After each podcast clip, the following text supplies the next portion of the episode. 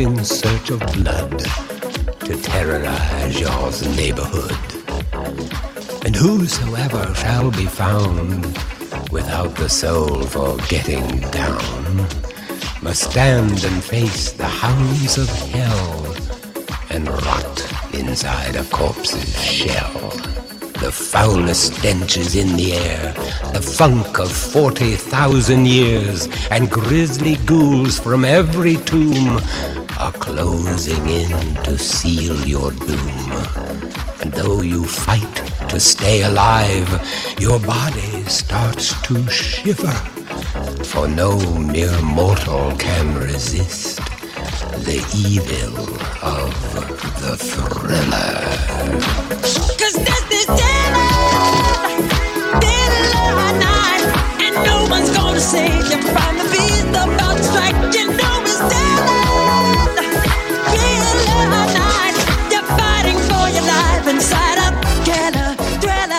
Você que tem medo do peixe-lua! Você que tem medo de bonecos. Você que tem medo de canudos. E se você tem alguma dessas coisas em comum ou não, mesmo assim, seja muito bem-vindo ao Léguas Submarinas! Eu sou o Cabeça e junto de mim na cabine temos. Eu, Kaká. E hoje, Kaká, nós não estamos sozinhos, pois nós temos um homem que gosta de seguir o curso na vida, que é, senhoras e senhores, Mestrinho! Olha só. E aí, gente, como é que vocês estão? Beleza? Eu sou o Mestrinho. É isso. O que, que a gente vai falar hoje? Hoje nós estamos aqui para falar dos maiores slashers do cinema, porque é o primeiro especial de Halloween! Ô, louco. Aê! Bota palmas na edição. Ô, pera aí, deixa eu só fechar minha janela. Porque a gente tá fal- vai falar de filme de terror, né? Vai que alguma coisa aparece na minha janela aí. não é. É verdade. Ó, É eu verdade. vou aqui reforçar a porta aqui, colocar Eu uma já sou mais barreira. preparado, meu quarto não tem nem janela. Outro Mas por nível. outro lado, só tem uma saída de fuga. É. Por esse lado eu posso sair pela janela. Quer dizer, depende da janela. Se for uma janela muito alta, aí já era, né? Ah, Aqui, aqui. É, você só não pode se empolgar muito, senão você cai pelo outro lado, né, mestrinho? Não, isso Eu é já verdade. saltei essa janela aí. Você já pulou minha janela, aliás. Eu sei lá quantas vezes eu pulei essa janela naquele dia. Misericórdia. Eita, que esquisito. Peraí. Hum, ah, Não, não sei o que deu naquele dia. Era o dia do meu aniversário, foi uma data especial, é, é de boa. Ele. Ai, ai. Não julgo. Não julgo. Vocês fazem o que você quiser no aniversário, velho. Peraí. Ah, você vem aqui pra cá também, Kaká, quando for meu aniversário, você pula as janelas também, beleza? Olha, é interessado. Pena que não tem janela, só tem a porta. Ai, nem daria pra pular, é tudo cheio de grade aqui, mano. E com esse clima, a gente começa a falar dos slashers. You hear the door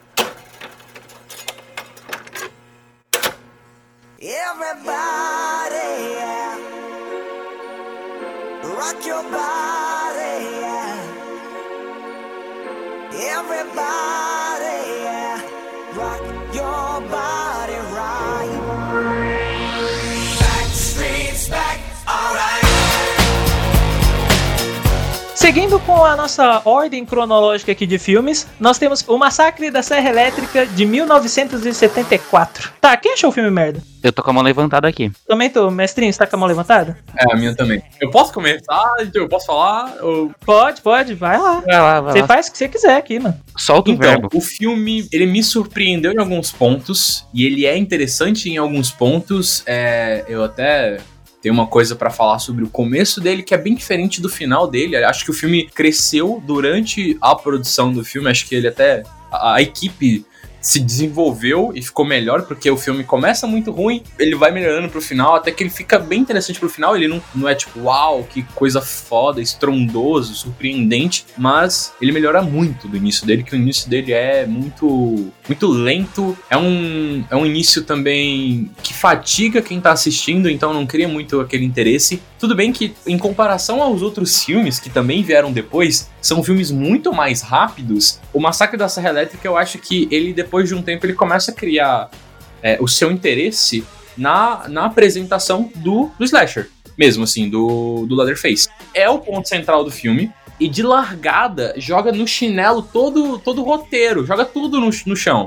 Porque ele é o único ponto de interessante no filme e o resto é muito broxante. É engraçado que você falou esse negócio, né? Que o filme, tipo, ele começa. O Kaká falou que é muito arrastado. Mas, cara, depois que o Leatherface aparece a primeira vez, eu não sei o que acontece, que o elenco inteiro pensa em ir na casa pra morrer em dois segundos. O pessoal pensou, ah, vamos acabar logo com esse filme, vamos morrer tudo de uma vez e já era. Acaba- com isso aí, a gente come o nosso pão com mortadela e vamos embora. É, parece bastante aquele filme que é feito com pouquíssimo dinheiro. A galera, ah, a gente tem pouca grana, uma van, vamos pra um mato e é isso. Ah, é, ele teve um orçamento baixíssimo. Faz bastante sentido, sabe? Pera, a gente já tá discutindo aqui? Por favor, mestrinho, traga-nos a sinopse. Uma sinopse do massacre da Serra Elétrica. Imagina, tipo, vários jovens, tipo Scooby-Doo, tá ligado? E aí eles, tipo, tão indo, eles estão numa van muito louca, cara. E aí eles pretendem passar, tipo, sei lá, férias, acampar numa casa de campo que, meu Deus, parece, mano, muito. Não sei, mas. Mano, eu não sei que porra que aquilo parece. Tipo, é muito abandonado, completamente destruído. Você não vai realmente querer acampar naquela merda. E aí, simplesmente, as pessoas começam a morrer porque elas decidem ir pro, pra casa do vizinho, que mora próximo ali. Olha que interessante, vamos visitar o filho da Já puta. mostrando que o vizinho não é bom desde cedo, né? Não, é, e aí, tipo assim, o vizinho já é estranho e pra caralho. Então, tipo assim, se seu vizinho mora no meio do mato, completamente isolado, e você, tipo, passa, sei lá, você resolve visitar esse cara que é completamente isolado, minimamente ele é estranho. Entende? Eu, eu sei que eu fiz um resumo, uma sinopse bem merda. É 10 de 10.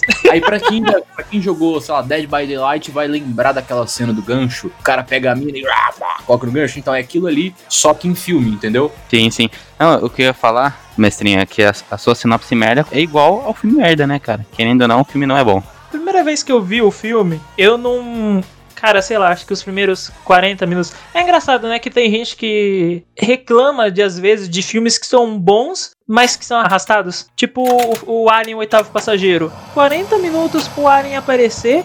Mas toda a atmosfera antes disso é muito foda. E que nem o jogo, quem for jogar, foi jogar Alien Isolation, ele faz a mesma coisa. Ele te deixa uma hora esperando alguma coisa acontecer. E aí tudo isso depois de uma hora só pra ver o rabinho do Alien a primeira vez. Mas o começo é tão triste, tipo, começa com. Eles estão na van, né? Que nem você falou. Aí tem um gordo chato pra caralho que fica com uma navalha, sei lá por quê. Navalha não, é um canivete, né? Uhum. E aí fica naquele furgão até que aparece um caipira na estrada, que já foi uma ideia idiota, você dá carona pra um cara com sangue na cara. Ah, sei lá, mano, é muito estranho. E aí, Kaká, o que que você achou dessa cena do início, mano? Ah, que dizer. Triste. É sério, só triste. É só isso. É porque o filme é muito triste. Vai, vamos, vamos falar da parte boa então? Quando a galera começa a morrer. É, isso que eu ia falar, a parte mais legal é quando o Leatherface aparece. Aí dá pra dar uma animada. Quando ele aparece é bem surpreendente, né? Ele. Eu, tava, eu tava falando com a minha irmã é, antes da gente continuar, porque eu, tava, eu assisti todos esses filmes com ela. E é engraçado que eu, eu pensei assim: eles levaram o cadeirante pra viagem, porque o objetivo inicial é porque a casa era do pai dele, e eles estão indo lá revisitar e, e tal. E eu fiquei. Cara, ele queria mesmo ir Não. você parar pra pensar, se eu tivesse na situação dele, né? de- dele, tipo, mano, você vai estar numa cadeira de metal, que naquela época nem era das melhores. Vai ficar andando no meio do mato e da terra com um tipo de pneu que nem é próprio pra isso. Inclusive sur- surgiu a indagação na hora de tipo, será que eles trocam de pneu dependendo do terreno? Fica o questionamento. E Eu acho que sim. eu achar maneiro. É como se fosse se ia ser customizável, já parou pra pensar nisso? Mas anyway, anyway. Depois disso, eles chegam lá na casa e ele fala. Ele fica lá embaixo sozinho, né? Que eu pensei a situação de merda do cara que ele tá, né? E aí ele fala, nem queria estar aqui. E eu fiquei, tá vendo? Ele não queria estar lá. Então que foi, né, idiota? Eu acho que. é, é, pa- quando você para pra pensar nesse roteiro do. Enfim, do, do Massacre da Serra Elétrica, ele tem um início muito é, interessante, né? Porque o roteiro é calcado numa história real, com muitas modificações, mas beleza, ele é- o roteiro é calcado numa história real. Só que ele não sabe o que fazer com os personagens, porque ele não liga pros personagens, ele não se importa com os personagens. O que ele fez no filme é: preciso de um roteiro porque eu tenho que matar esses personagens da maneira mais bruta e violenta que eu puder. Que é um filme de terror, faz todo sentido e nisso ele se cumpre. Sim, isso é verdade. Só que ele esqueceu que grande parte do filme se conta também com personagens. E vou te dizer que os atores ruins. Por isso que eu falei, o pão com mortadela. E aí tá de bom tamanho. Até que você se irrita bastante com o gordo, que é o, o cadeirante. Por incrível que pareça, por mais chato que ele seja, ele é o melhor ator ali, velho. Ele é o que mais representa, acho que, vamos dizer assim, o, o público tá extremamente incomodado com a, com a merda toda, tá ligado? Por mais que Uhum. seja a, a mina que sobrevive no final, eu me reconheci bastante com aquele gordo de no filme desde o início. Não queria estar aqui, começando aí. Aliás, eu achei o som do filme muito curioso, porque eles tentaram ali com a trilha sonora incomodar as pessoas. Só que eu não sei se esse incômodo saiu um pouco fora da caixinha e tava me incomodando real o som do filme. Incomoda mesmo. Os finalmente do filme causam uma angústia muito grande, porque você começa a ver, tem uns sons muito estranhos de grunhidos de porcos, por exemplo. Sim, É, não sei se vocês conseguiram pegar isso. Que é um som chato.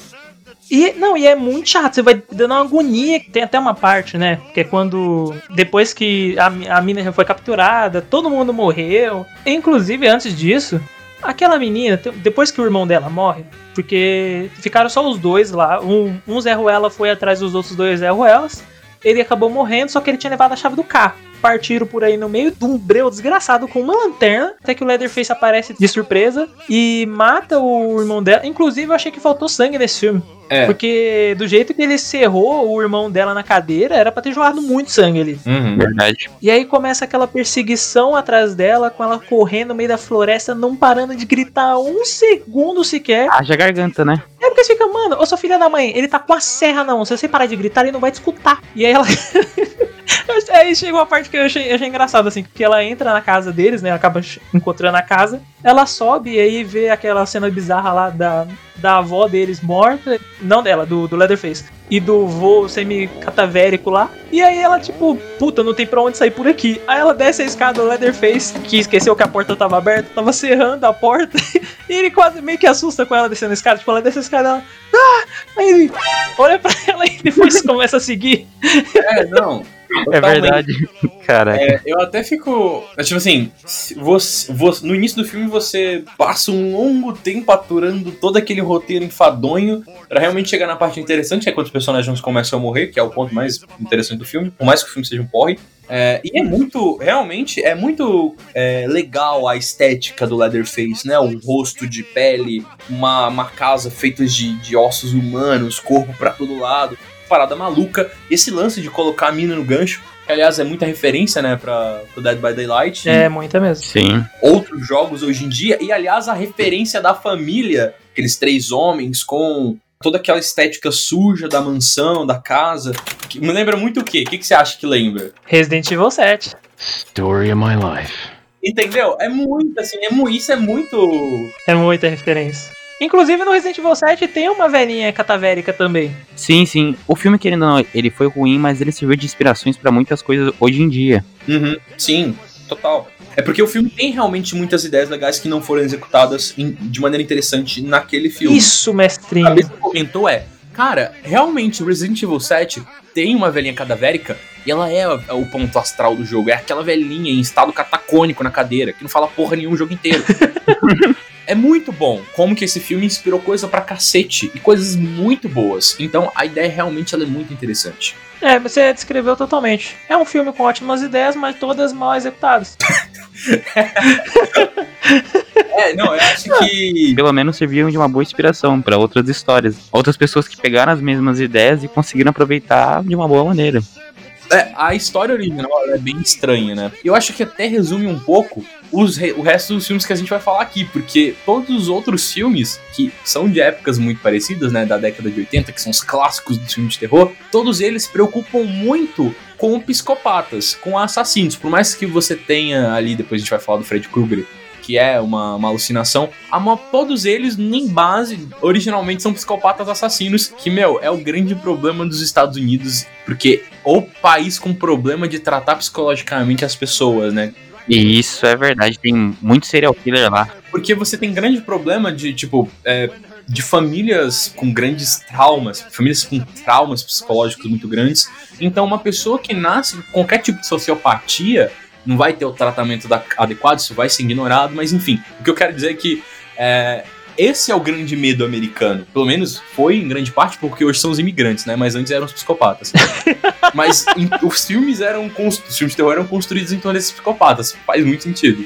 É, aliás, o que eu ia falar em relação aos imigrantes é porque, mano, é, o que tem hoje em dia de o vilão ou ponto astral nos filmes de hoje em dia serem estrangeiros é muito grande e eu sempre penso o quanto está encalcado na cabeça dos caras. Mas, tipo, por exemplo, no caso, é, no caso do filme dos Vingadores, o, o Ataque de Nova York, que é extremamente parecido com, com o 11 de setembro. Tipo assim, em muitas cenas de prédios sendo explodidos e caindo e pessoas tendo que fugir e pegando essas coisas e o caralho. Ele é, esse é o grande terror americano.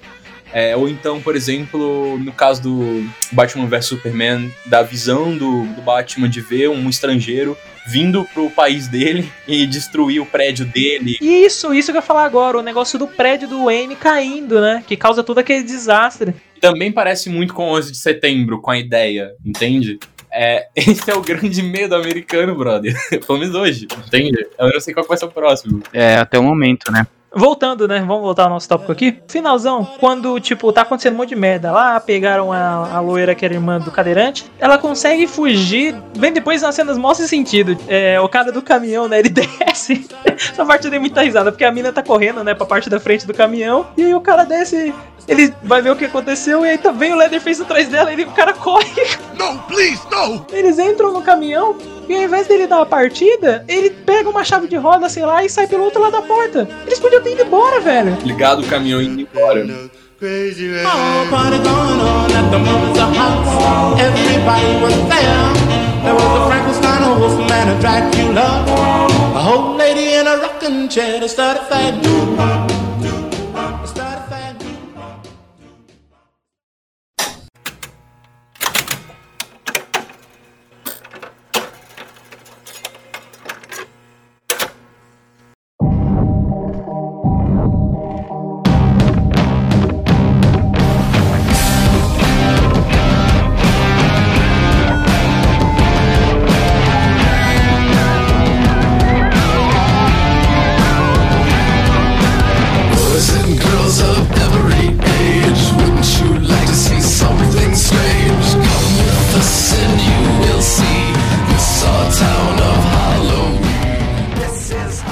nós temos finalmente Halloween, a Noite do Terror de 1978. Por favor, Kaká, traga-nos a sinopse. Nele temos o slasher Michael Myers, em que é introduzido de início sua pequena história de como ele vira esse psicopata e depois como ele foge e volta à sua matança. E é isso aí.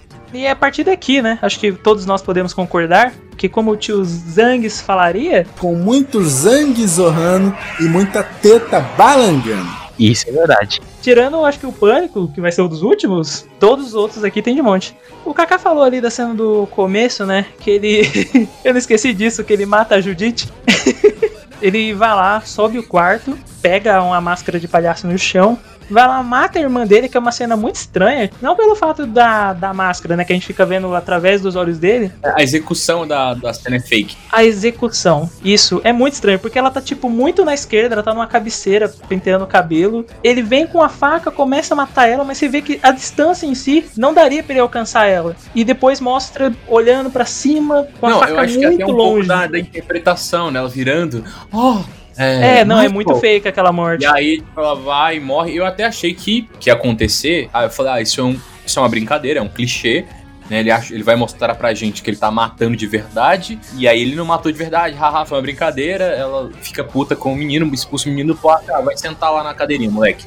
Eu achei muito que ia acontecer isso, mas não, ela realmente morreu. What the fuck? É, não, e depois daí ele sai correndo pra fora da casa, os pais dele chegam na hora, ele arranca a máscara dele, tá com a faca ensanguentada na mão, e a mãe dele coloca a mão no bolso. E aí?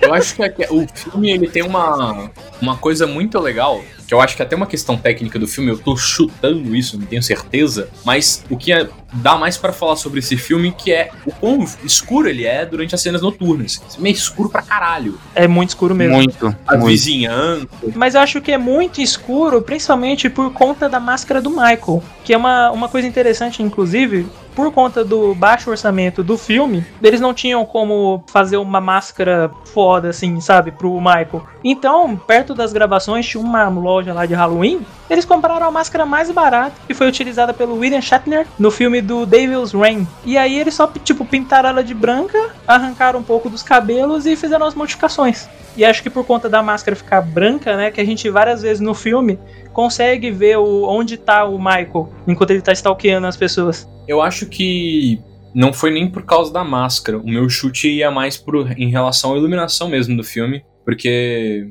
para iluminar a vizinhança, eles usaram a própria luz de serviço. Não teve iluminação extra. Mas sabe que eu acho que pecou um pouquinho nisso? Ah. Faz sentido o que você falou, Porque- terem usado a própria Talvez, iluminação ambiente. Nessa época, nessa época, assim, enfim, foi o quê? 78? É, 78. Nessa época, ou você iluminava fodamente a cena com luz pra caralho, o cenário externo, principalmente à noite, ou você gravava em estúdio. Se você não tem como ter dinheiro pra levar essa luz pra fora, vai ficar escuro porque a câmera não vai ser boa pra gravar naquela luminosidade, entende? Hoje você consegue fazer um filme nesse escuro de luz de serviço é, luz de poste. Na época não tinha como fazer isso. E o meu chute era isso. Por isso que ficou escuro pra caralho. Mas também é até um recurso do filme. É um recurso. A questão que eu ia falar é de que, como é uma noite de Halloween, eu senti falta de ser uma noite de Halloween. Porque você vê no máximo uma abóbora na frente da casa de alguém e eu fico. Cara, não é assim Halloween nos Estados Unidos. As casas são bem iluminadas no dia de Halloween, tem bastante enfeite, não sei o que. Tudo bem, falta de orçamento, mas. Algumas poucas crianças na rua, mas tipo, é uma ou duas, e fora que fazem abóbora né, em casa. E só. É isso, ó, você não vê mais nada assim de Halloween mesmo. É, ele é um filme realmente. É, que é muito. Aliás, é muito diferente. Esses dois primeiros filmes, eles são muito diferentes dos outros, né? Porque o do Halloween também ele é um filme meio lento, assim, que demora bastante pra acontecer uma coisa que vai realmente chamar sua atenção. E aí ele se estende bastante nos detalhes, se estende bastante na, na tensão, a música que se repete pra caralho. Nossa, cara, eu contei essa porra. Nossa, porque eu lembro que assim, a primeira vez que eu fui ver esse filme do Halloween, eu fui numa noite das garotas. Oh yeah. Sim, eu era o único homem, mas isso não vem, não, vem- não vem em detalhes agora. É esquisito ter a noite das garotas e ter um único homem. É, mas então, o que aconteceu? A gente foi ver o Halloween, que foi o primeiro filme. Cara, nesse dia eu fiquei. Que ódio dessa música. Eu gostava da música antes, mas naquele momento, enquanto eu tava passando o filme, eu passei a odiá-la porque ela toca. Inclusive, dessa vez que eu fui rever com a minha irmã, contei o número de vezes que ela toca. E ela toca 18 vezes. 18? 18 Caralho. vezes. E tipo, e é muito é muito sem noção, porque ela começa do nada. Antes eu tava eu tentava teorizar como é que ia ser, tipo, ah, como ela é uma música mais tema pro Michael assim, acho que ela vai aparecer em momentos que, sei lá, dá pra gente ver ele de longe, alguma coisa stalkeando ou só quando ele vai agir realmente. Mas não, ela toca qualquer momento sem razão nenhuma e, e ela vai, ela vem tão esquisita quanto ela vai embora também. Acaba do nada. Eu lembro de uma hora bem específica que a personagem principal, ela tá indo pra, pra escola e começa a tocar música. Aí eu fiquei, tá, por que agora? Tá de dia, e por que da música? Aí 18 vezes é muita coisa, cara. Pô, eu queria dizer muito que, porra, como esse moleque cresce, né? Que a gente vê ele ali todo mirradinho, catatônico na cadeira, e depois, bum, tomou bomba, criança. Ah, é verdade. Fica super forte, você fica, caraca, de onde Não, tá é, to- não, é uma coisa, isso é interessante, né? Os psicopatas, todos eles são fortes, assim. Todo psicopata é muito forte, né? Mas eu acho que eles ficam ainda mais surreais na questão da força conforme os, as sequências, né? Porque nesse você até consegue combater na, na questão de força. A única diferença é que pela mitologia que coloca no filme, né? Como que se o Michael ele fosse uma entidade do mal ou até como ele é referido pela própria criança, como o Bugman, o bicho papão, ele não morre, velho. E tipo, é legal que ele é introduzido pela criança que fala, puta, o bicho papão existe. Aí ele fala, olha, ele tá lá fora. E aí depois, quando a a mulher acha que matou ele, ele fala, viu, mas o bicho papão não morre. Aí ele volta, tá ligado? Eu queria muito dizer, mas, porra, só tem assassino homem, né? É verdade. Olha, isso é uma boa pergunta que eu nunca tinha pensado, hein, cara. Acho que é porque é muito mais fácil você ter homens psicopatas do que mulheres, justamente por conta de que pode ser de muita coisa. Acho que muitos deles é, sei lá, tem N motivos, mas é, pode ser muito por conta de retenção de sentimentos, esse tipo de coisa. Não sei vocês. Faz sentido, por um lado, serem criados de uma maneira, é, de serem renegados quando precisam de tratamento psicológico, né? Eles não, Uhum. não é levado a sério o tratamento psicológico, é, ou o sentimento masculino, ou enfim, a mente masculina. Mas eu acho que, num certo ponto, o que eu tava esperando que acontecesse conforme fosse passando os anos, é que acontecesse tudo bem, não posso cobrar isso, mas que acontecesse uma evolução no roteiro e tirasse a mulher como a vítima. Na vida real, ela pode ser a vítima dos, dos serial killers.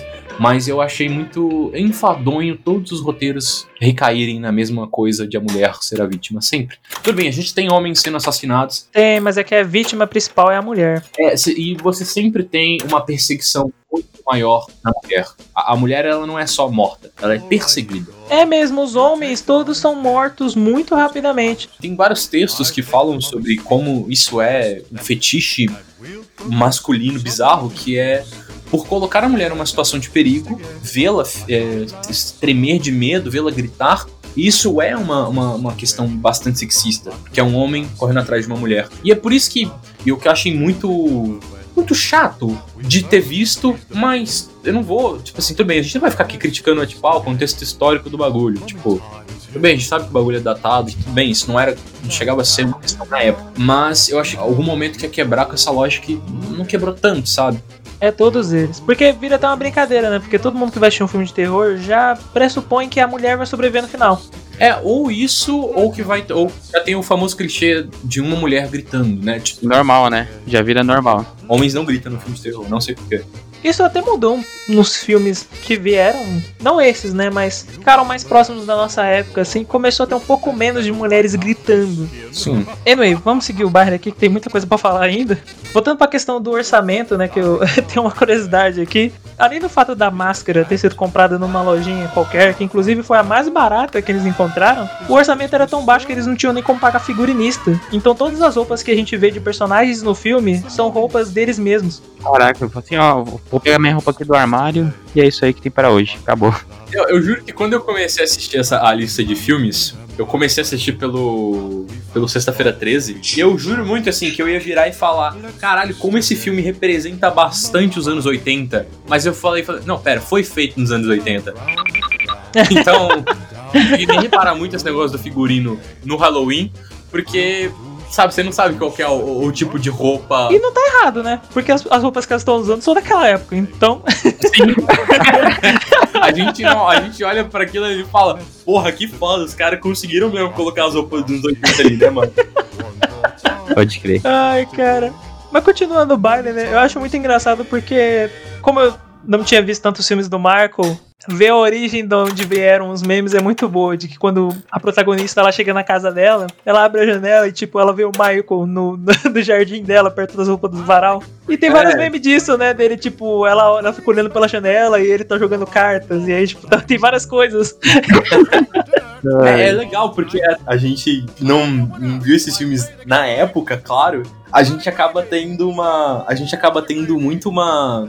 Uma, uma, retro, uma retrocultura. A gente pegou as referências primeiro pra depois ver de onde que elas vieram. Então, Sim! Eu vi muito, tipo, muita live de Dead by Daylight. Tipo, vários outros filmes, animações, ah, tipo American Dad, Simpsons.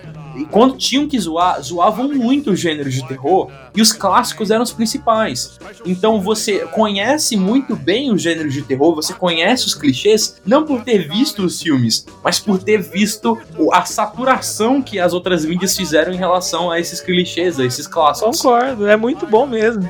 Uma coisa que eu queria falar que é muito bizarra, né? Todos esses filmes aqui têm as suas bizarrices. Acho que no Halloween foi o que mais aconteceu. Tem uma cena em que. Eu não lembro se era um casal diferente. Então, mas daí eles ficaram. Ah, não, ela chegou a morrer depois. Depois chegou um outro casal. Não, Mas ela enfim. morre, aí depois chega o outro casal, que é tipo, ah, cadê ela, tal, não sei o que. Aí eles vão pro quarto, né, aproveitar o momento e tal, e aí depois aparece o Michael e acaba com a festa. Isso, isso. Eles têm um momentinho de sesgo deles lá, ela pede uma cerveja, o cara desce e vai até a cozinha. E aí o Michael aparece nessa hora que, inclusive, quando ele tá perto muito dos personagens, você consegue escutar bem a respiração dele. É, aí o cara desconfiou, o Michael veio, levantou ele pelo pescoço e empalou ele na parede com uma faca de cozinha. Isso é impossível. Porque além da faca ter ido no- no- na região abdominal dele ali, você vê claramente que a- o tanto que a faca penetrou, pegou só o corpo dele, não foi suficiente pra pegar na parede. E o cara fica preso que na tábua. É muito esquisito. Aquela faca no começo do filme, eu tipo assim, só queria dizer, é muito grande o tamanho daquela É muito grande. Eu não sei se um bagulho aqui na minha casa. And Grandmama and that body snatcher in the cellar.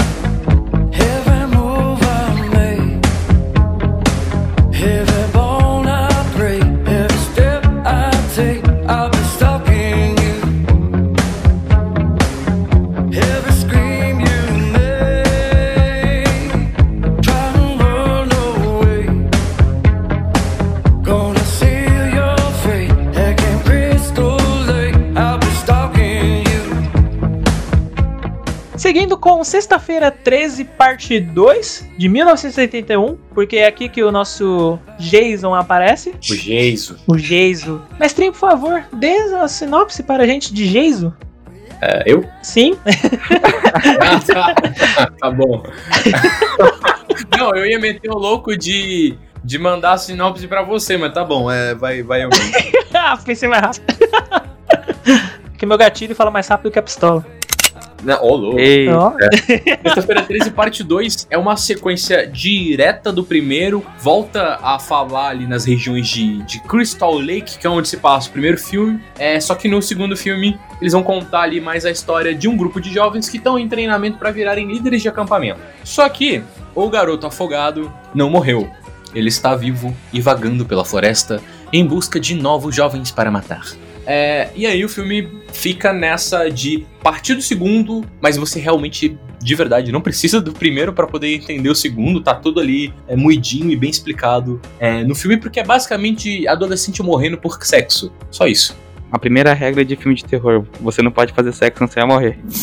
No começo do filme tem aquele velho. Quer dizer, começo, começo, começo, a gente tá ignorando a, a melhor cena do filme, na minha opinião, que é quando ele finaliza aquela pessoa que sobreviveu no primeiro filme. É, na, na verdade, ele vai atrás da pessoa que matou a mãe dele. Que, tipo, o, o começo do filme, ele serve pra você contar, resumir o primeiro filme, tudo que aconteceu no primeiro filme e o que resultou na morte da, da mãe do Jason. Ele vai lá e se vinga. Eu fiquei, caraca, ele consegue, ele descobriu onde é a casa da mulher e, foi- matou ela. É, Porra. uma coisa bacana é que eu acho dessa cena é que eles fazem até uma brincadeira com psicose, né? Porque todos esses filmes têm muita coisa é, da câmera ser a visão do assassino, né? Por maior parte do tempo. E É quando ela tá indo tomar banho, aparece a câmera indo lentamente, aí vai até a cortina como se ele fosse puxar e matar ela, aí ela, tipo, abre a cortina com tudo e fala. Não, não. Só dá uma olhadinha bem rápida pra câmera e sutil e vai embora. Exatamente. Essa sequência tem muitas coisas positivas. É tipo assim, essa primeira sequência do que é o- a sequência que você começa achando que o filme vai partir dela e aí não, não, morreu. Esse primeiro momento tem vários pontos experimentais incríveis. Que é, primeira montagem é muito louca, que ela vai misturando passado, presente e aí é muito louco, parece um sonho, ela tá lembrando, ela tá sonhando, ela tá virando na cama, ela levanta, liga pro pai, pra mãe. E aí tem um momento que eu achei muito legal. É um detalhe muito simples, mas que eu achei legal, porque a, tá na câmera na mão, aí acompanham ela por- pelo corredor, e aí ela, tipo, vai entrar pra trocar de roupa no quarto. E aí, ao invés da câmera acompanhar ela, é, trocar de roupa como a câmera fez o tempo todo, acompanhando ela, a câmera para na porta e ela joga a roupa no colchão. Eu achei aquilo ali muito interessante, porque é uma atenção da direção que vai se replicar no restante do filme. Eu chamo de. Eu, te- eu sei que tem um nome certo pra isso, só que eu, eu sou um lixo, eu não vou conseguir pronunciar esse nome direito, que é a pictoriedade do quadro, da, da cena da tela, né? A pictoriedade do, do quadro. Enfim, eu acho muito foda como que os clássicos da década de 80 e de outros filmes que são clássicos conseguem reproduzir e fazer isso muito bem. E talvez nos, nos filmes de hoje em dia não tem tanto isso, mas que é colocar coisas no plano que contam muito bem a história. Por exemplo, é, esse, esse quadro dela não tá aparecendo no quadro e aí ela jogando roupa em cima da cama e você entender que ela tá trocando de roupa. Ou como, por exemplo, tem outro momento, tipo assim, mais pra frente no filme, mas só pra comentar como essa atenção do quadro é muito importante. Quando essa primeira sequência acaba e tá aquela segunda do carro, que é quando eles vão fazer a ligação no microfone. No, no microfone não, no, no telefone. E aí lá no fundo, no mesmo quadro, você vê os o personagem no primeiro plano, ali conversando no telefone, e no segundo plano, lá no fundo, aquele personagem levando o carro deles. Essa, esse enquadramento é muito legal pra poder contar o filme num quadro só, que você economiza a película, vamos começar por aí. é, pois é. Mas que é muito legal porque é, você não precisa gravar duas vezes e ficar montando as coisas. Tipo, ah, eles conversando, plano detalhe no telefone, plano detalhe na boca, plano detalhe neles conversando juntos ali no telefone, aí mais outra câmera pra gravar o cara indo lá, sabe? Tipo, enganchar o carro e tirar o carro do lugar. É, é bem bacana. Sim. É, você conta tudo isso em grande parte num plano só. É uma atenção muito legal que, enfim, é- é- falta bastante, nos- eu diria que falta muito no filme de hoje em dia, porque como fica fácil gravar as coisas, é, eu acho que a direção de hoje em dia, os diretores pouco pensam nos quadros. Antigamente você tinha que pensar muito, tá? a galera até desenhava cada quadro que ia filmar. Mas enfim, é, eu gostei muito dessa tensão que se repete no restante do filme, que é bem interessante. Então, pra mim, essa primeira cena, essa primeira sequência é de cara uma das melhores do filme. Um outro momento que me remarca bastante isso que você tá falando é bem pro finalzão mesmo do filme, quando uma das professoras de acampamento lá tá fugindo do Jason. Aparece, tipo, ela entrando num quarto, mas aparece ele vindo correndo lá de fora. Você consegue ver ele vindo de longe com o saco na cabeça. Na verdade, só sombra, né? Não, meio que Isso. um vulto, né? Isso, exatamente. Ou mostra ele pela janela chegando até você. Isso dá muita Isso. ansiedade pra gente, que a gente tá vendo. É porque você viu, tipo, ah, agora acho que ela tá Trunks, né? E aí ela- você tá vendo ô menina, tá vindo da janela. Pois é, isso é muito bem feito. prosseguindo, né? Depois tem rolou o acampamento, que nem o mestrinho falou.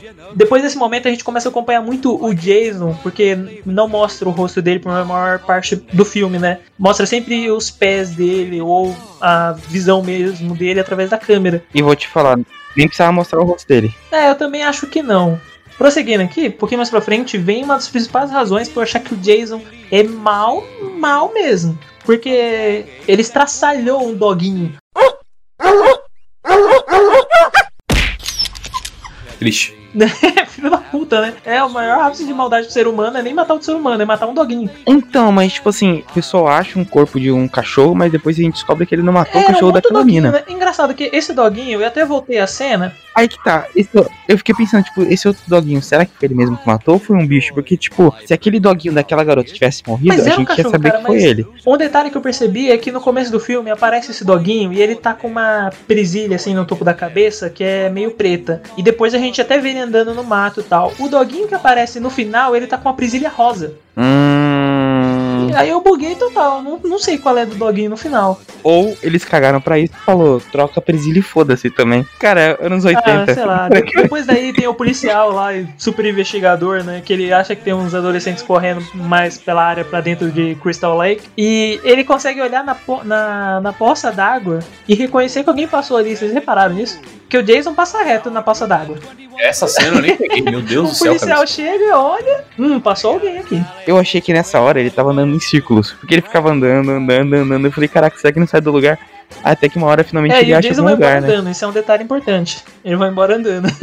Mas é engraçado que nesse filme o Jason corre. Mostra ele correndo atrás da vítima. Eu acho que só mais pra frente que ficou. É, ficou até meio estranho. E corre meio esquisito, né? Mas eu achei muito engraçado. Mas, cara, o, pra mim, o, o ápice das risadas, assim, em todo o filme, que eu pensei, cara, minha irmã olhou pra mim e falou: Você vai descer de escorregador e eu também. Que depois que, tipo, passou a primeira. Acho que a primeira noite lá deles, não sei. Eles estão combinando, né? Tipo, ah, quem quer passar a última noite na cidade aí? Ah, eu, não sei o quê. E aí a galera se divide, né? Tal. E aí ficou o cadeirante, mais duas garotas, eu acho, e, o, e um cara, que é os dois que a gente vê no começo. Ele enrola a bandeira e na hora que ele vai entrar, que o cadeirante tá na frente dele, ele pega e fala, bora patinete. Ah, nossa, Muito isso. Bora pra Pode patinete, mano. Total, velho. Direto, Ai, vem cara, comigo. Foi muito boa nessa. E, ah, depois vem, coisas clássicas, né? Que é tipo, mulher nadando pelada no, no lago, né? Que eu fiquei, mina, o tamanho do breu, por que você vai no meio do lago? De graça. É de graça, não fica nem dois segundos na água. Em defesa de nadar pelado, vou te falar, é muito foda. É muito foda. Foda esse programa, fala da sua experiência aí.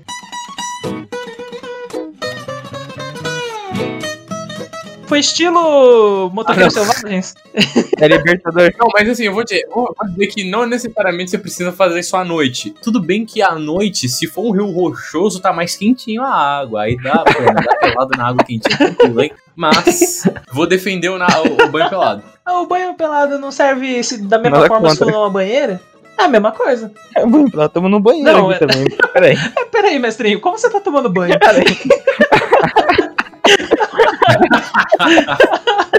De volta pro filme.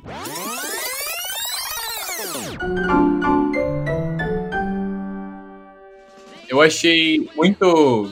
Eu achei muito legal essa. O que assim, fora todas as, as mortes encabulosas. Nossa, teve uma morte cabulosa, rapidão.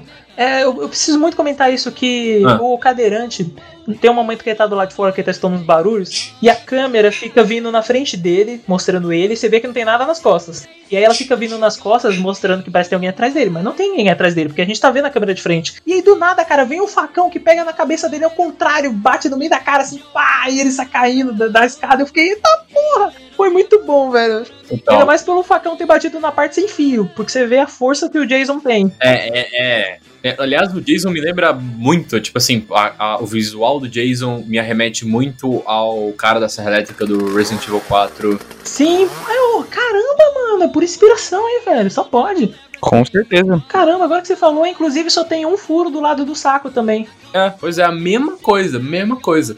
Faz muito sentido. É... E, mano, eu achei que assim, eu achei que é muito bom, ficou, tipo assim, muito da hora a, a incorporação da personagem lá no final do filme, quando ela sabe da história, né? E ela, quando o Jason vem atrás dela, ela Eu achei muito incorpora da a mãe hora do também. Jason. Foi uma boa ideia. Cara, eu achei muito foda essa cena. Tipo assim, muito foda. O que é tipo assim, hum, humanizar um pouco o personagem que, tudo bem, é um assassino que tá saindo matando a galera, mas que ela pensou um pouco fora da cachola e aquilo ali, tipo, deu alguns Sim, segundos a mais de ela vida foi pra a ela, única tá que fez isso, né? Porque antes, quando eles estão num bar fora da cidade, comemorando, o, ela fala disso, né? Ninguém pensou no Jason como mais do que um ser humano. Ninguém pensa nele como uma pessoa doente que perdeu Uhum. a mãe, entende? E isso é muito legal, cara, porque é, realmente ninguém quer pensar nisso. Tipo assim, ah, foda-se, é um cara que sai É. matando a galera. Acabou. Isso é muito legal porque eu, eu realmente pesa no coração. Quando ela incorpora a mãe do Jason, ela fala: Jason, o jantar está pronto.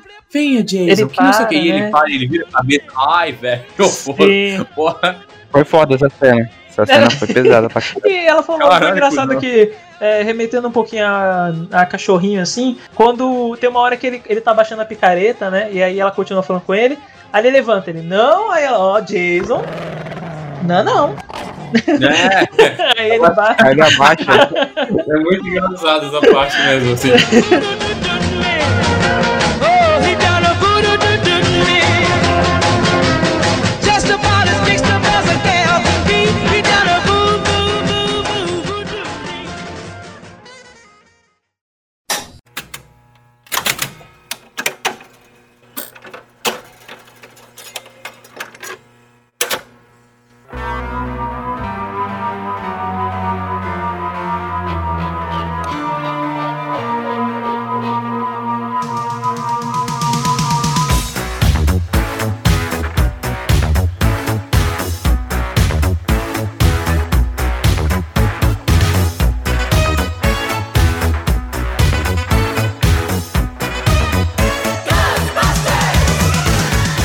agora para A Hora do Pesadelo ou A Nightmare on Elm Street de 1984. Nós temos o Freddy Krueger. Por favor, Kaká, traga Conte- conte-nos, Luan. Não, conte, Ah. já, já puxei já. Vamos lá. É, na hora do pesadelo, temos o, o nosso slasher Red Krueger, que ele assombra os pesadelos das crianças e aquele negócio. Tudo que acontece no pesadelo acontece na vida real. Então, se ele vai lá te dar um cortezinho, a pessoa pode ir lá acordar com um cortezinho. E aí a gente segue essa premissa pra entender como pode derrotar esse vilão. Mas uma coisa bacana que eu já queria iniciar desde o começo, que esse é o filme que estreou o Johnny Depp no cinema. Aquele garoto, né? É, vocês repararam que é o Johnny Depp? Mano, que? Pera, o quê? É do protagonista. Você tá zoando. Não, é sério? What the fuck, velho, que eu não reparei nisso. Vai tomar no meu cu. Nossa, personagens que a gente viu no Pânico, mas beleza. Cara, uma coisa bacana que eu já queria falar do, do Fred desde o início é de que Mentira que era ele. Nossa, não tem É? nada a é ver. real com ele, você ainda tá. Nada a ver. Gente, não tem nada a ver. Vai tomar no cu. É, Nossa, eu falo cara, sério. ainda não faz com a pessoa, né? Isso, exatamente. Ai, cara. É, seguindo o baile. Cara, vocês sabiam que as cores da camisa do Fred foram pensadas? Sério? Sério. Verde e vermelho? Porque, cientificamente falando, elas são assustadoras. De acordo com o Mental Floss, é uma revista americana de ciências, né? revelou que o olho humano tem dificuldade em reconhecer esses tons de verde e vermelho. E aí, quando eles são colocados ali, a pessoa tem essa dificuldade e gera mais terror nela. Caraca. Hum, ah, interessante, isso é bom. Aliás, é- esse é um filme que eu achei muito mais. é, Tipo assim, o roteiro é mais pensado, são atores melhores e, porra, que budget pra fazer esse filme, né? Porque quantidade de, de efeitos especiais, efeitos, quer dizer, efeitos práticos colocados dentro do filme são muito legais. Cara, foram utilizados mais de 500 galões de sangue falso. Metade foi só pra aquela parte do redemoinho da cama. Vários momentos em que o, o cenário foi construído de cabeça pra baixo, gente, isso é muito top. Eu achei isso muito foda. Não, e essa cena, né? Antes da gente ver a conclusão que o Kaká falou de como foi feito a cena do quarto, ocorreu um acidente durante ela. Porque nas filmagens, a ideia do sangue original sendo jogado no teto é que o quarto ele girasse lentamente, de uma forma que o sangue ele saísse jorrando de forma surrealista e atingisse a parede em forma de curva. Só que a equipe ela acabou perdendo o controle do quarto e ele ficou girando e girando sem parar com o diretor e a câmera amarrados nas cadeiras fixas Caraca. dentro do próprio quarto. Pra- Ah, entendi. Não, mas é tanto que a gente vê o sangue. Tipo, o sangue vai pro teto e depois tem uma, um outro plano que mostra o sangue escorrendo pra, pra esquerda. Pode crer, pode crer. Acho que esse foi o que eles usaram na na- no final das contas, porque o resto depois não. É, pode crer. Aí, o cara, o, pra continuar falando do Fred aqui, ele é o mais zoeiro de todos, né? De longe. De longe. Com E certeza. que não era a ideia do, do diretor. Ele, tipo, ele queria que o Fred fosse caladinho mesmo. Mas aí o ator, esqueci o nome agora, mas ele veio com essas ideias de trazer o Fred dessa maneira. E que ficou muito legal. Combinou muito. Porque é um dos poucos filmes de terror que tem uma apresentação do, do monstro muito diferente Uhum. dos filmes. Porque, tipo assim, geralmente os filmes escondem o monstro até o momento ápice, assim. Nunca mostra. E o Fred não, foda-se, meu irmão. Aqui, ó, ó, eu. E aí é muito, é muito legal porque você já vê logo de cara quem é ele e ele consegue ainda assim criar tensão. É legal até no, no começo que mostra ele já afiando as, as próprias unhas, né? E aí depois já é introduzido fazendo essa quase primeira vítima, né? Aí você fala, caraca, ficar esperto no sonho. O que eu mais gosto é quando entra dentro da parte do som e você não sabe se a pessoa ela tá realmente vendo ou não. Se ela tá tendo só um cochilo de repente e volta do nada. A parte que eu achei mais legal é quando ela tá naquela clínica do sonho, e aí lá eles estão acompanhando ela dormir, ela vai lá, dorme, e aí tipo, cara, olha, isso aqui tá muito normal, tá? Aí ele vai explicando pra mãe cada estágio do sono, né? E aí quando ela entra em sono profundo, ela começa a ter os pesadelos, ele olha e fala assim, caraca, o que tá acontecendo com ela? E aí, tipo, o pessoal vai lá e vai acordar ela, e quando vê, tipo, ela tá marcada e fala, eu consigo pegar o chapéu dele. A falta de, de crença na própria filha, porque, cara, você viu o negócio ao vivo, ela sendo cortada, ela conseguiu trazer um chapéu que ela entrou só com a roupa de hospital na Ah, sala. mano. Mas é o ser humano, mano. Ah, mas não, não é nada. Se fosse minha filha, cara. Nesse caso, ela, ela tinha, tinha convicção que ela e as outras pessoas mataram o Fred, né? Mas eu acho que tem muito a ver com, com o lance de, tipo, você descrer da, da realidade. Tipo, as pessoas fazem muito isso, é muito comum. Tipo, as pessoas. Não, não é possível. Tem que ter sido a, a minha imaginação, tem que ter sido outra coisa. Isso realmente acontece. Mas eu acho que é, é muito forte esse sentimento quando você consegue pegar o que era inacreditável na sua mão. E mais bizarro ainda quando ela traz ele. Essa cena foi muito legal, porque a gente vê um momento no filme, ela estudando, né, como fazer essas armadilhas por conta própria, e ela monta tudo. Eu lembrei muito de Esqueceram de Mim. Não, e aí vem aquela parte que o Kaká comentou, que eu achei muito bacana, do Fred voltando pro reino dos sonhos através da mãe dela que tava dormindo. Mas eu achei essa parte bem bacana. Eu tava pensando, como é que ele volta, né, pra esse reino? Aí que tá. Aí entra o final. Hum. Eu, eu não pesquisei nada sobre o final. Eu deixei pra gente comentar aqui. Não sei se alguém pesquisou. E tipo, beleza. Ela. A imaginação dela que talvez dava poder a ele. E aí, isso, talvez ele tinha mais poderes, sei lá. Como na crença do filme ti- tem aquele negócio de se você não dá atenção pra aquela criatura do sonho, ela meio que perde os poderes. E as coisas voltaram, tipo, tudo ao normal. Mas aí o carrinho no final, né, sobe com as corzinhas do Fred, que é muito legal. Mas então, mas não- é que eu não lembro dos próximos, né? Tipo, eu vi todos, mas é que eu não lembro do próximo. Mas ela continua nas três sequências, então. Oh, então, mas só curiosidade mesmo, entendeu aquele final ou não? É Meio que, entre aspas, todas as coisas resetaram, né? Tipo, todo mundo voltou à vida. Não, não, não, eles Não, morreram todo mesmo. mundo morreu. Ninguém voltou à vida, não. A galera foi parar. Tipo assim, aquele sonho ali, a galera foi parar só no carro do Fred mesmo, foda. Todo mundo tá morto. A única que se manteve viva foi ela. Ela continuou como protagonista nos outros. Ah, então tu- tudo aquilo ali mesmo é um sonho ainda, né? É, na verdade, aquele final ele é meio imaginário pra você finalizar o filme. Porque se ela continua nos outros, aquilo teoricamente não conhecia, mas é lúdico. and he built his house with hay. With a hey hey toot, he blew on his flute, and he played around all day. Number two was fond of jigs, and so he built his house with twigs. Hey diddle diddle,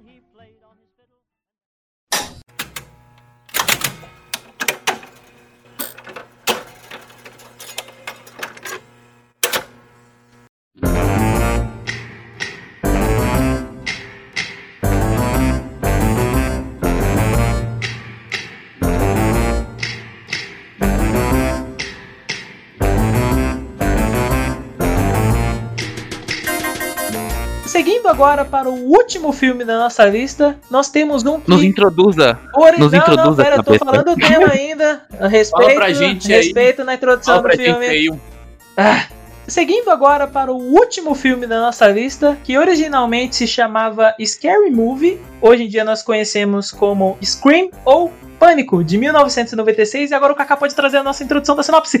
Vai, Kaká! Não, eu e o mestrinho a gente decidiu. Eu acho que nada mais justo e a maioria vence. Ah, Neste filme, nós acompanhamos Sidney Prescott, uma estudante de colegial que começa a desconfiar que a morte da sua mãe está relacionada com o falecimento dela há cerca de um ano.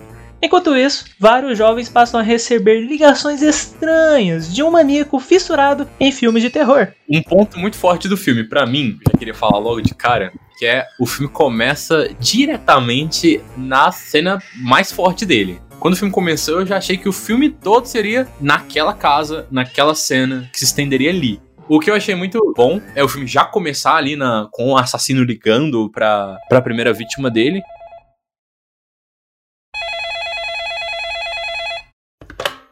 Oi, Short. O que que você tá fazendo? Nada. Sentado, vendo o jogo, fumando umzinho. Completamente sozinho. E aí?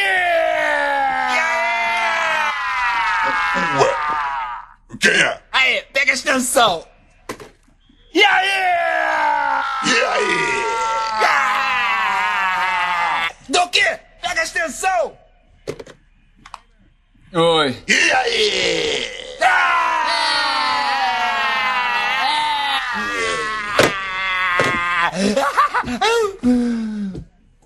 Tá fazendo o quê?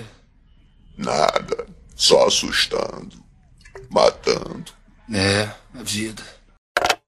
Que isso é muito forte, isso é já cativa muito o público a continuar assistindo o filme até o final. E isso o filme faz muito bem. A gente tem muito interesse de continuar assistindo o filme até o final e depois o filme vai crescendo e usando no roteiro dele essas, essas esses clichês. Ele usa muita metalinguagem, o filminho com metalinguagem referência pra caralho. Muita. Sim. É, referência a basicamente todos os filmes. É tanto que na primeira cena, logo de cara, você tem Sexta-feira 13 sendo comentado. Enfim, o, o filme tem um ponto, esse ponto muito forte, de já começar na vítima. Gosto muito dessa primeira atriz. Ela é muito. É uma cena que cativa bastante a gente, que também prende muita gente naquele, naquela angústia, tipo, caralho, eu tô sozinho em casa, o filho da puta me liga, o cara sabe tipo, tudo sobre mim, tá ligado? Isso é muito legal que vai construindo aos poucos, né? Ele vai só querendo ter uma conversa como se fosse qualquer pessoa aleatória, e aí depois ele vai mostrando aos poucos que ele conhece ela. E quando ele fala que, tipo, adivinha que parte da casa que eu tô é muito massa, cara. Você gela na hora junto com ela. Fica, puta que pariu, fudeu. É o meu grande medo de morar numa casa grande. Vocês, gente, eu entro em casa grande. Não sei se vocês já ficaram numa casa muito grande à noite, sozinho. Dá medo, dá medo. Já vê uma coisa que todo mundo faz cagada em todos os filmes. No Halloween, ninguém vive de porta fechada, né, cara? Puta que pariu. Outro mundo, né, cara? Não tem nem como a gente contar muito essas histórias de, de terror, que não é uma realidade muito comum. Você ter casas tão grandes com tantas janelas de vidro facilmente quebráveis. puxando bem mais pra trás, né, como as construções das casas eram feitas, porque numa época quando eles iam aplicar imposto, eu não lembro se se isso era muito bem na Inglaterra, mas como eles não tinham muito bem como chegar numa pessoa e falar assim: "E aí, filhão, quanto é que você ganha de renda?", eles contavam através do número de janelas que as pessoas tinham. E aí eles cobravam esse imposto fazendo cálculo em cima do número de janelas. Nossa, Tanto que depois as pessoas, elas passaram a, tipo, a ter menos janelas. Fechavam algumas, porque se na fachada não tem janela, beleza então. E aí isso reduziu os impostos delas. Foi a brecha que eles acharam na lei. Nossa, que curioso. Uma crítica que eu tenho pra fazer em relação ao filme dele levantar boas críticas aos clichês de terror, mas infelizmente senti que o filme não fugiu muito do que ele tava levantando de clichê. Ele quebra vários clichês, mas o roteiro em si, basicamente, ele não foge muito daquilo que ele mesmo critica. Então, é um filme interessante, é um filme bastante cômico, mas a minha crítica é essa de faltou mudar o próprio roteiro e eu fiquei bem decepcionado na apresentação do, do assassino. Tudo bem, é, me surpreendeu e pelo menos me explicou uma coisa que é, caralho, como esse assassino é rápido, né? E aí depois, hum, não é uma pessoa só. Faz sentido. Isso é verdade. É, mas depois eu também fiquei um pouco triste. Falei, ah, não queria que o assassino fosse essa pessoa que eu suspeitava desde o princípio e que era tão óbvia. O próprio filme estereotipou o namorado dela como assassino, quebrou esse estereótipo e depois apontou ele como assassino de novo. Então, isso não foi nem um pouco surpreendente, por mais que pareça ser surpreendente quando você tá pensando nisso. Tipo, não, vamos culpar o namorado dela. Aí depois bora tirar a culpa do namorado dela, porque ninguém vai mais suspeitar do namorado dela. E aí você fica até um pouco decepcionado quando realmente é o namorado dela. Mas de qualquer forma, eu achei. é, eu achei até que. O assassino poderia ter sido mais criativo, eles poderiam ter pensado um pouco mais quem seria esse assassino, colocar o assassino em outro lugar, com outros motivos, não achei tão forte, assim, não achei tão interessante. Mas gosto muito da metalinguagem do que eles colocam no filme, da personagem querer fazer diferente, né? Da personagem feminina. Não é mais uma mulher que vai fugir no final, ela finalmente consegue matar o assassino para quebrar um pouco essa, essa esquemática de que da mulher sendo perseguida o filme todo, e no final, ou ela foge e o assassino continua vivo, ela muda a história do final do filme dela e acaba com o assassino. Essa personagem, diferente dos outros filmes, ela vai de frente e luta. Tudo bem que, tipo, comparado com os outros slashers, esse aí é um pouco mais fraco. E, tipo, é até cômico às vezes quando ela vem aqui dar porrada nele, aí ele cai, aí ele levanta. Tem uma cena lá que eu achei, tipo, foi tão óbvio, mas foi tão engraçado ao mesmo tempo, que tem uma amiga dela que eles estão na garagem, e aí ele vem correndo pra cima dela, e eu pensei, nossa, ela podia correr em direção à geladeira e bater a porta na cara dele, e ela fez exatamente isso. Não, e sem parar aqui pra pensar que como esse filme, ele, ele é uma zoeira que se leva muito a sério, que a paródia dele, o Todo Mundo em Pânico, que ficou passando em loop na minha cabeça o filme inteiro enquanto eu assistia, Eu também, muito ele bom. faz cenas idênticas ao do filme, de tão zoeiras que elas já são. Da cena dela morrendo pela porta da garagem, de quando o namorado dela vai na casa dela e fala: Ah, eu tava em casa, assistindo televisão, tava passando o Exorcista e eu lembrei de você. Aí você fica: Hã? Como assim? Nossa, mas tem uma, tem uma coisa que eu tô tentando lembrar. Ah, é, você tava falando da, da questão do assassino. O Todo Mundo em Pânico, que é que eu assisti um milhão de vezes a mais do que esse, eu acho o final muito melhor. Tem um policial no filme, do Scream original, que é, é um policial meio, meio bobão mesmo tal. É, no Todo Mundo em Pânico, é, estereótipam essa zoeira dele ao máximo. Eu vi na perspectiva de que lembro muito mais do Todo Mundo em Pânico primeiro. Acho que até cheguei a ter visto ele primeiro. E quando eu assistia o Scream, tava pensando que, tipo, pera, não era o policial para ser o assassino, mas eu comecei a desconfiar de Ah. outras pessoas. Eu fiquei, putz, Vou te falar que na hora que eu vi o policial, eu falei, é ele, né? Aí lembrei, puta, não, é todo mundo em pânico. Pô, agora que eu parei pra pensar, eu não vi todo mundo em pânico. Eu tô pensando que se o assassino fosse o policial, seria muito bom. Puta, foi mal. É, a gente spoilou, mas o vilão é o, é o policial no final. E é muito legal, porque ele é tão zoado, tão zoado, que, tipo, no final, quando ninguém consegue pegar ele, ele começa a se desfazer de toda a zoeira dele. Ele, ele arranca o bigode, ele ajeita o jeito que ele anda, ele arranca as roupas. E aí ele fica mó galanzão, cara, e vai embora com a repórter. E você fica, caralho, mano. Pô, legal? É muito foda esse final do Todo Mundo em Pânico. Eu queria puxar mais um easter egg aqui, que eu não sei pra vocês foi o mais explícito e foi o mais da hora. Tem uma certa parte no filme que o diretor ele vai ser assassinado. E aí ele tá brincando com a máscara lá do Ghostface. Beleza, ele tá lá, aí começa a dar uns barulhos, aí ele sai pro lado de fora, aí tipo, não é ninguém, aí ele vai de novo, escuta outro barulho, aí ele vai atrás pra ver quem é. Até que ele chega numa ala lá, que ele abre a porta e tipo, ah, quem é, não sei o que. E aí tá o zelador lá, e ele vestido de com a camisa vermelha, listrada com verde, E o cara ainda fala, não é com você, Fred.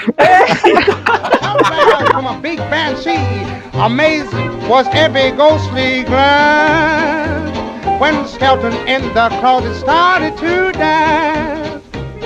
All the witches wearing speeches while his steps made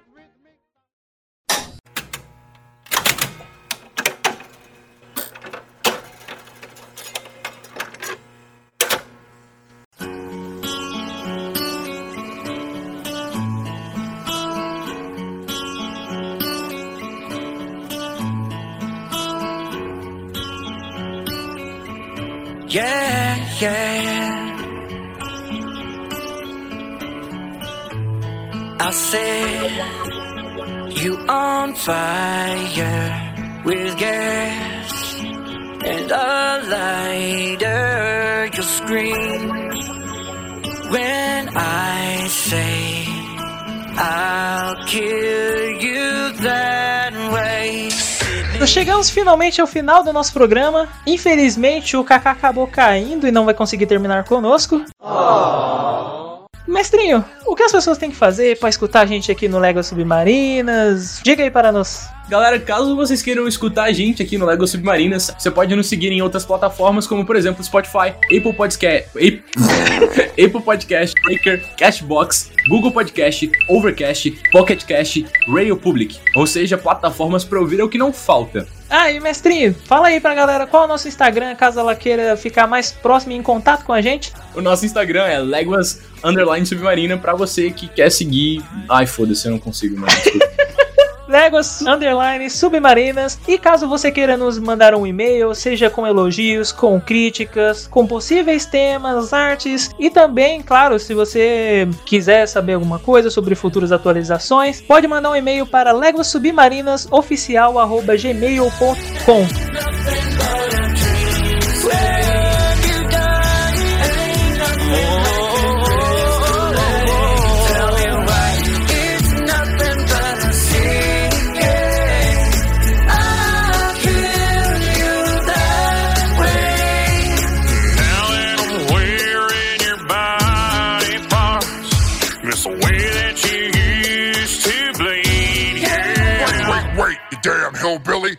of that backwoods bullshit. Jason, Michael, bring it back, bitch. No matter the distance, I want you to know that I can guarantee. I say you on fire with gas and a lighter.